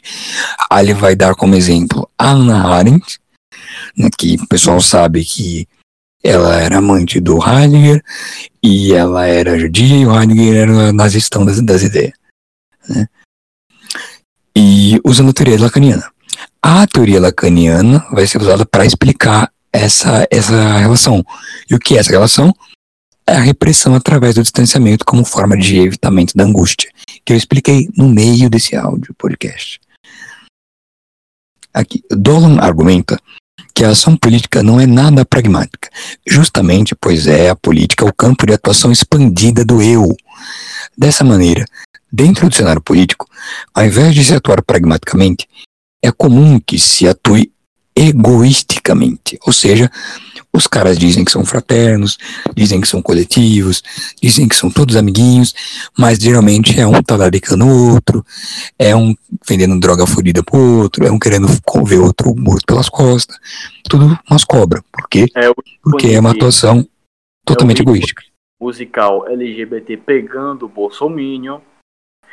Exatamente. Nossa, parece que a gente inverteu os papéis, porque anteriormente era o pai de família que traía a esposa com travesti, o cara olha quatro. Hoje em dia é o travesti que tá se escondendo dos colegas para não revelar o namorado bolsominion. É, é, pois é, né? Pois é, você vê como as coisas são, são engraçadas, né? É o contrário do que as pessoas que costumam mentir falam, que é curioso. Né? O ponto é que atualmente a vontade do povo não reflete no campo da política, então ele internaliza a política. Cara, aqui eu mandei bem pra caralho. Eu, por que, que eu esqueci das coisas que eu escrevo? É, o ponto é que atualmente a vontade do povo não reflete no da política. É verdade, o arrombado, é, ele fica lá, ai, é direito das mulheres, ai, e a luta feminina, e não muda porra nenhuma. Então, para fingir que ele consegue mudar alguma coisa, ele começa a trazer toda essa mutreta que existe de verdade para dentro da vida familiar, do trabalho, da escola, onde essas coisas, esses problemas não existem, ou se existem não dessa maneira tão agravada. E começa a problematizar tudo na vida pessoal, porque na vida pessoal ele pode mudar. E aí criar a falsa sensação de que ele está mudando alguma coisa através do mundo e da praxis. Diga, diga, rapaz é, famílias veganas aí, principalmente aquela. Sim, sim, sim, sim. Boa, boa. A troca de esposa em 2019. Que a mulher, tipo, você olhar pra cara dela, você, você sente aquela presença do feminino perigoso. Por exemplo, acho, já assistiu aqueles programas de culinária do Gordon Ramsay? Teve uma, Eu não. Diga, diga. É, desses programas que ele ia basicamente restaurar as cozinhas dos caras. Que ele foi um um pequeno restaurante que era gerido por uma mulher e um cara, muito mais velho que ela, por sinal. tipo assim, no primeiro instante que você se depara com aquela mulher, você olha nos olhos dela, você sente que ela é uma pessoa perigosa. É como se fosse a manifestação do arquétipo materno violento. Aquela mãe que com certeza vai te matar em algum momento. E quando eu botei os olhos é, nessa sujeita vegana do programa Troca de Esposa, eu tive a mesma sensação. Porque tipo, era um olhar muito aflito, angustiante. E ao mesmo tempo era uma voz aparentemente doce. É, é algo que incomoda. É uma, é uma, é uma dissonância que, que incomoda e faz você se sentir ameaçado. Até em filmes de terror eles usam isso. Vai ter um clichê. Inclusive, conforme o programa progredia, foi revelado que, que ela realmente era uma pessoa nociva. Tanto que, em poucas horas de entrar na família vizinha, ela, sem mais nem menos, usou de toda a autoridade. E no começo do programa, eles é, se vangloriavam sua família não ter é, aquela estrutura de autoridade tradicional de uma família. Mas no primeiro instante que ela chegou na, fa na família que a recebeu, ela mudou toda a dieta de todo mundo. E o marido dela, quando recebeu a esposa visitante, colocou a mulher para comer do lado de fora da casa para ele não ter que ver ela comendo carne. sim, sim, esse povo sempre cai em uma tradição performática e só mantém o discurso. E na prática faz o contrário do discurso. Que é, que é, que é a, que, que acontece? O tio falou para vocês que você adota uma postura ao contrário do que aconteceu com você no passado quanto trauma como uma forma de repressão. Ok. Mas tem uma outra coisa. Essa é repressão objetiva. Existe a repressão subjetiva, que é o um movimento contrário desse movimento contrário. Que é quando você adota um discurso que você busca, mas adota uma prática que você diverge do discurso. E o que acontece? O discurso é o que você deseja, mas se incomoda. Então finge que faz. E a prática é o que você é viciado e faz. E aí o discurso vem para esconder a prática. Essa é uma repressão subjetiva do sujeito, do discurso. É uma repressão que ela começa no outro. A repressão objetiva, que é quando você faz a fasta e vai fazer a putaria contrária, é o objetivo, começa no eu. De novo, é sempre uma questão de dois movimentos da mesma origem, com a mesma natureza, que sempre se manifestam entre o polo positivo do eu e o polo negativo do outro. Vinícius, o polo negativo é outro? Sim, porque hegelianamente as coisas começam pela negação. Então, quando Lacan fala que o eu se define pelo outro, é, na verdade, o positivo se definindo pelo negativo. Quando tem dois negativos, se forma um positivo. Princípio matemático, pelo qual Hegel deduz a formação né, da ideia de ser. Mas, enfim, continuando o texto do Lash, que eu vou voltar a ler o Christopher Lash depois desse podcast, porque eu não lembrava que ele era tão genial e que eu lia tão bem as coisas dele. Né? Mas, assim, é, para Lash, a origem dessa dissolução da consciência, é, da consciência familiar, da consciência família, se escrever errado aqui, nasce justamente com a intensificação do modelo de vida industrial. Perfeito, ou, mandei bem. Ele não diz isso claramente. Ah, tá, eu, eu sendo ligeiro aqui. Mas deixa essa ideia solta. Esse fenômeno material faz com que as famílias se tornem gradativamente mais frágeis e com pais mais e mais distantes ao passar das gerações. Ok, isso é a batata de entender. É dessa condição que nasce o arquétipo literário Aidan, sendo que sendo ele a encarnação e criação da consciência consumista. Ah, tá. Aidan, é, como Christopher Lash vai apontar, o homem é, ideal do American Way of Life. Né? É, é aquela ideia consumista aquela família anos 60, que já era degenerada. Os caras acham que anos 40, 50, 60 era, era ah, bonitinho e tal. Não. Tinha isso nos filmes, mas assim, a degeneração já estava começando ali. Degeneração que eu falo assim, não é tipo o moralismo falando, ah, putaria. Não. Putaria tem desde a Grécia. A questão aqui é que, pela industrialização, a família vai ficando cada vez mais atomizada. Com menos filhos e com pais mais distantes dos filhos, que é como se os filhos fossem órfãos e tivesse um casal que financiasse eles dentro de casa. Né? Então, voltando aqui nasce o arquétipo literário de Aidan, sendo ele a encarnação e criação da consciência consumista e politizada que iria moldar o imaginário americano e futuramente o ocidental. É, eu não vou ler a parte em inglês. Tá, foda-se, eu vou ler. The of Europe, the abolition of primogeniture, and the lo loneliness of family ties gave substance of their belief. Even if it was inly an illusion that Americans, alone among the people of the world, could escape entirely the influence of the. E aí eu parei de prosseguir aqui, porque eu fiz só esse recorte para, na verdade, mostrar que ele realmente estava dizendo que eu tinha falado assim. O autor está argumentando no sentido de que essa ruptura com a cultura americana intensificou essa cultura industrial e os relações familiares. Por que calma? Porque o Lash ele é entusiasta da cultura liberal americana federalista tradicional. Então ele vai falar assim: a verdadeira cultura americana ela é familiar, ela é liberal, no sentido liberal, no sentido neoclássico, né? E ela, ela é construtiva, ela é fraterna. Esse American Way of Life não é a cultura americana. Ele é uma degeneração da verdadeira cultura americana. Então, por isso que ele fala que a cultura americana, é, o rompimento da cultura americana gera a intensificação da cultura industrial. Porque para ele, a cultura americana é a cultura do americano do campo. O americano industrial é uma degeneração dela. Enfim. Então, assim, vocês percebem que toda a relação progressista com o sexo, com a política, com a própria identidade, que são essas disforias de gênero de Tumblr, são doenças mentais. Então, você pode claramente classificar todo progressista e o progressismo como uma doença mental, porque é, né? é por causa disso. E qual é o nome dessa doença mental? O senhor já sabe? Transtorno de personalidade narcisista.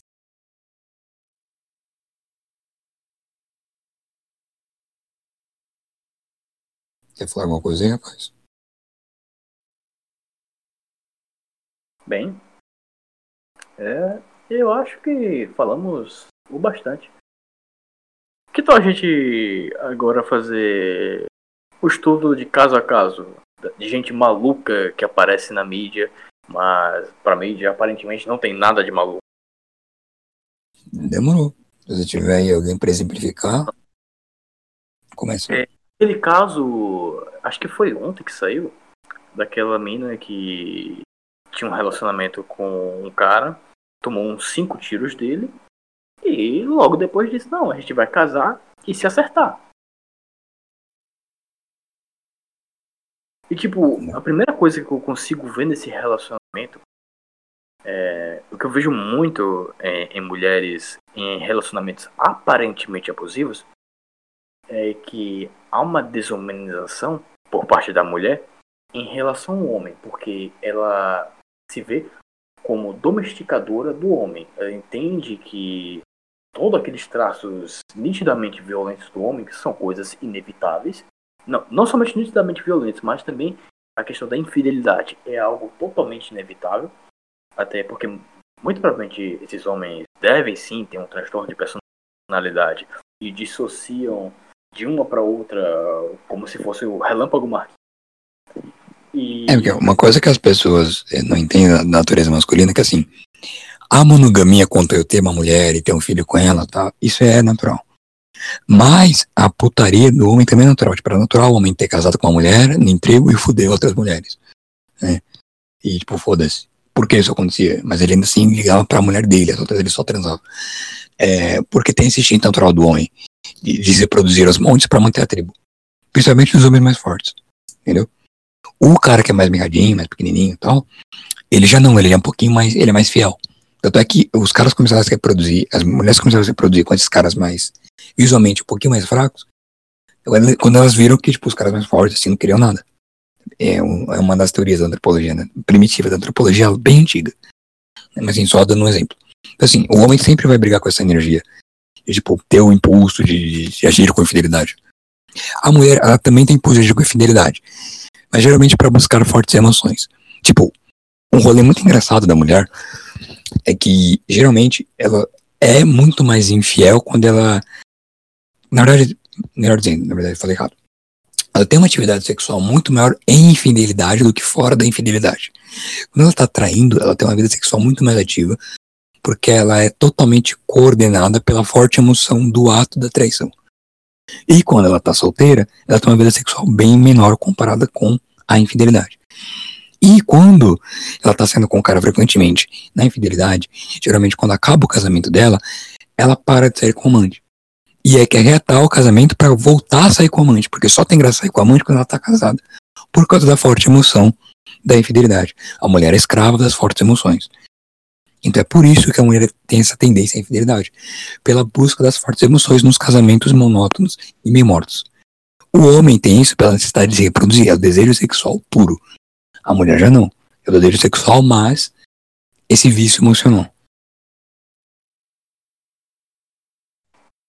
E aí, continuando o que eu falei, é, esses sujeitos altamente infiéis e altamente violentos,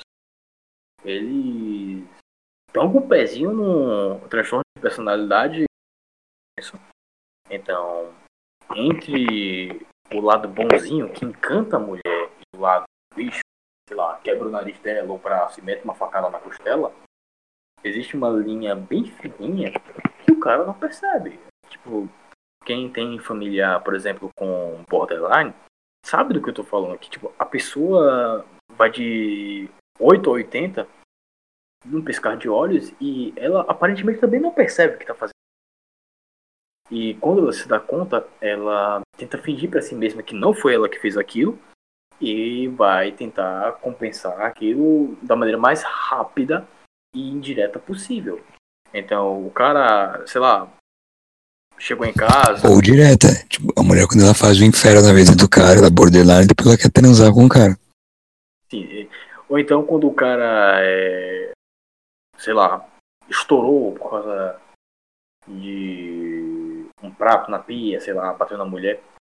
Aí depois ele toma consciência do que fez, aí lá, pede desculpas, manda flores, diz: Não, amor, é que eu me exaltei. E, e geralmente a mulher vai comprar essa desculpa justamente porque para ela, é, principalmente a, a, mulher que tá. Assim, ó, momen, momento polêmico aqui. Hum. Mesmo que, a, que, que ele tenha demonstrado força para meter o cacete da mulher, ele demonstrou força. E esse é o problema instintivo da mulher. Porque instintivamente, quando uma mulher vê um homem demonstrar força, ela pensa que aquele cara protege ela. Então, assim, quando o cara vai lá e senta bolacha nela, ela fala, tá, ele bateu em mim, mas ele podia bater em uma pessoa que fosse bater em mim, ele podia me proteger. Então, se ele tem força para bater em mim, ele tem força para me proteger. Então, eu vou apanhar e vou continuar com ele. Que é que acontece com a maioria das mulheres que sofrem violência doméstica. Sim, pô, tipo, é, eu é, diariamente atendo várias ocorrências de violência doméstica e uma coisa que eu percebo bastante é que as atentam vítimas elas muito afoitas é, naquele senso de forte emoção tanto que geralmente elas vão tentar chamar a polícia na frente do agressor e ainda discutindo com o cara você, você, você pergunta assim, qual o sentido disso? Porque pragmaticamente não faz sentido algum. Agora, emocionalmente faz todo sentido para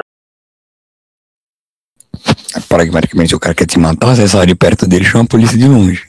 Pra ficar perto dele, para desfaquear até a viatura chegar.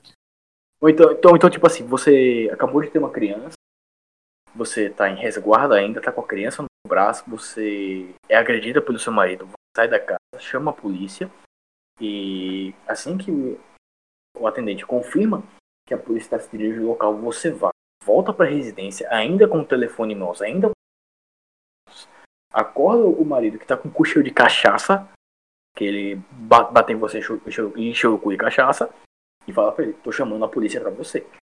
Tipo assim, pragmaticamente, não faz sentido algum, não vai violência doméstica, mas funcionamento, nossa, que emoção forte. E forte, viu?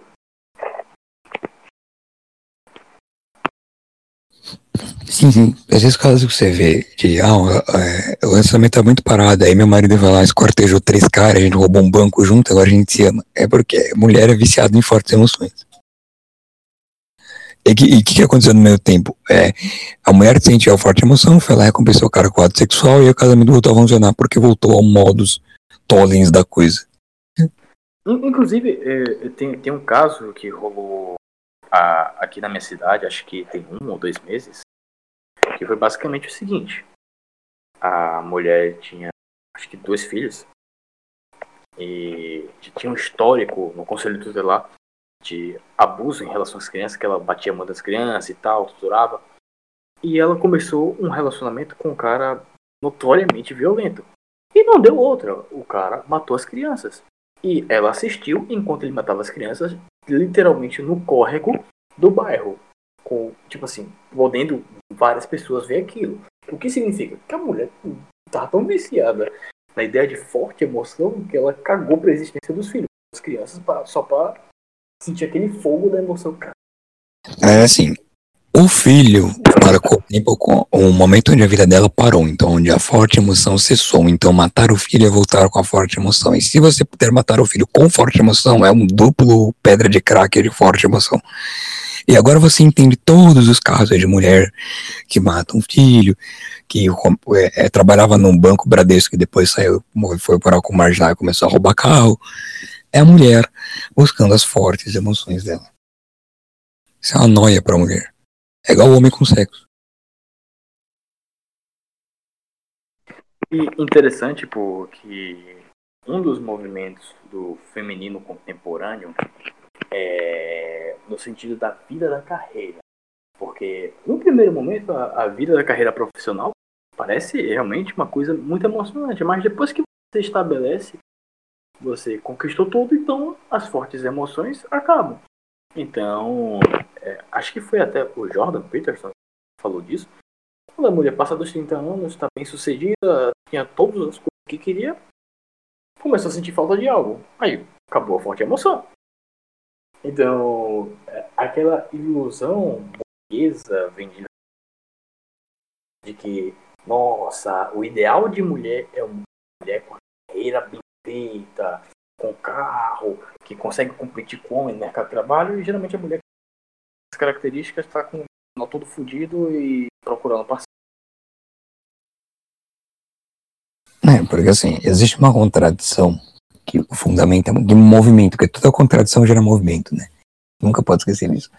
Que movimenta a mulher que é buscar o amparo masculino, mas buscar a forte emoção. E assim, que, que assim, não é uma contradição, mas as pessoas pensam que é. Em alguns graus pode até ser, mas a maioria das vezes não. Por quê?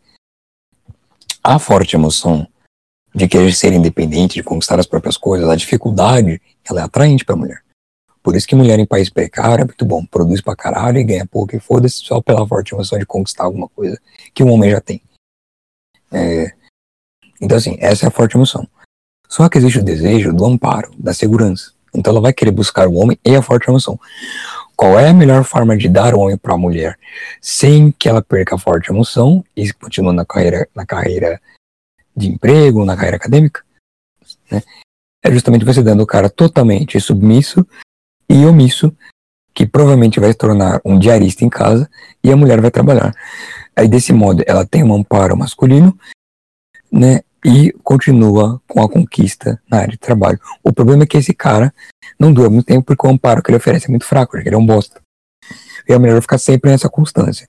Pegando um monte de cara feminista, porque ela quer ter a forte emoção, mas quer o amparo masculino, vendo que esses caras não prestam, e trocando de parceiro sem parar, até que ela deduz que o homem não presta, e no momento de repressão, começa a praticar atos de lesbianismo, e aí ela distorce toda a sexualidade dela e eventualmente começa a depressão e depois o suicídio.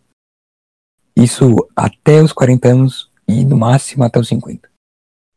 É, e você pode ver que, tipo, é, esses relacionamentos poliamorosos, como é assim, hoje em dia, eu acho o termo bem apropriado, até porque poligamia se elogiar. Porque não tem uma ordem de uma poligamia. Porque no relacionamento poliamoroso contemporâneo, o que prevalece é literalmente cada um com seu transtorno e se ajeita todo mundo direito, todo mundo fica doido. Então vai ser o que? A mulher fora do padrão de beleza, com transtorno narcisista muito fodido. Ela tem um namorado infantilizado pela mãe, não cresceu, gosta de ser cuidado por ela, ela vai exercer poder sobre esse cara. Então, no primeiro instante, vai ser ótimo para ela, porque ela não precisa abrir mão de porra nenhuma. Mas no segundo instante, ela vai enjoar desse cara e vai procurar outro parceiro. E esse cara, frequentemente, ele vai ficar muito porque, justamente, ele não vê aquela. E aí, se você está vendo isso, é porque a nossa gravação do último podcast sobre termos gerais e psicologia contemporânea é foi cortada por causa dos judeus, é claro, não mentira. É porque o teve um problema exatamente. O cara poliamoroso que permite outro na relação e não busca outras mulheres, o Cook, adestrado, ele sujeita a isso porque ele vê a parceira como mãe, se ela como mãe pode ter um padrasto, que geralmente é o homem. Como eles falam, né? O alfa, né? E o cuckold é o beta, né? É o modelo ideal que as pessoas têm nessa relação. É por que ele deixa o cara mais másculo pra pegar a garota dele? Porque, na verdade, ele tá projetando na garota mãe, e esse cara mais másculo é o pai, que vai lá dar o trato legal, e ele, que é o garotinho aprendendo, só brinca de vez em quando. Isso é uma perversão entre relação íntima com relação paternal, como a gente já viu a zona que é isso agora. Agora você entendeu? Pois é, reflexo. É, não é doença mental, é doença mental. E conforme esse relacionamento, nossa, relacionamento, relacionamento vai progredindo, naturalmente o alfa ele vai começar a estranhar o beta. Porque o beta não é filho dele. E o beta vai começar a perceber que a figura materna simbólica que ele elegeu ali no, no momento